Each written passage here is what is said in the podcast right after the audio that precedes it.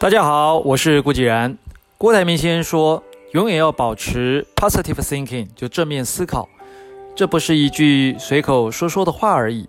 这句话的背后啊，其实有很大的内涵与作用。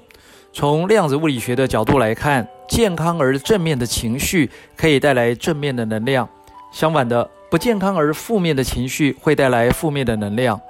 为什么现在大家都在强调正能量呢？因为越是正面的情绪，越容易让我们进入成功模式，我们身上将因此充满正面能量。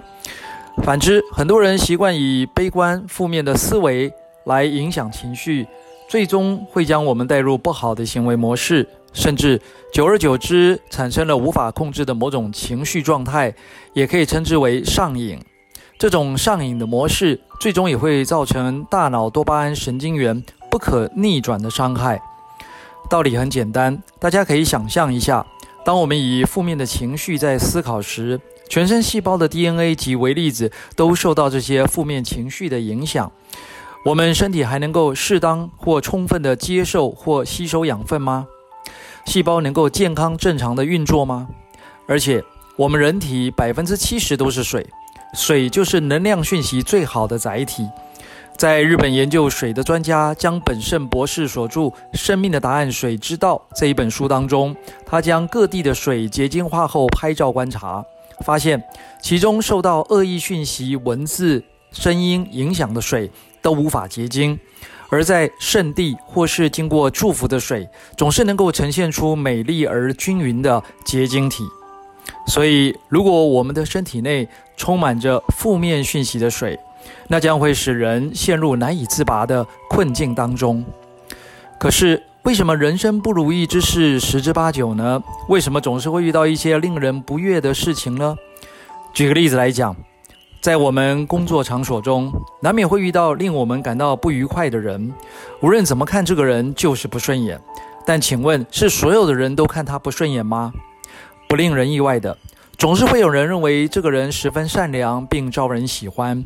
还有，有没有那种我们本来觉得还不错的人，后来因为某件事而发生不愉快，好像就不再那么的顺眼了？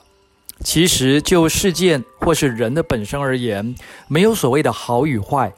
如果某人觉得它是一件好事，那么还是会有人觉得它是一件坏事。好与坏到底是从何而来的呢？答案很清楚，就是来自于我们自己的观点。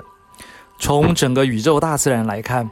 任何事件的本身都没有好与坏，所谓的好与坏，只有对应到利与害的时候才会存在。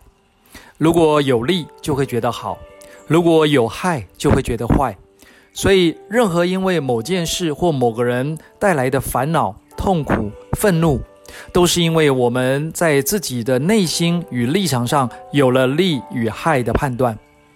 如果换个角度，从对方的立场来想，对方一定也有他自己的利与害观感，想通这一点很重要，因为这些都与激发潜能以及运用潜能获得人生事业成功，也就是如何做到心想事成息息相关。以上就是我们今天的晨间小语，让我们继续震动生命，觉醒人生。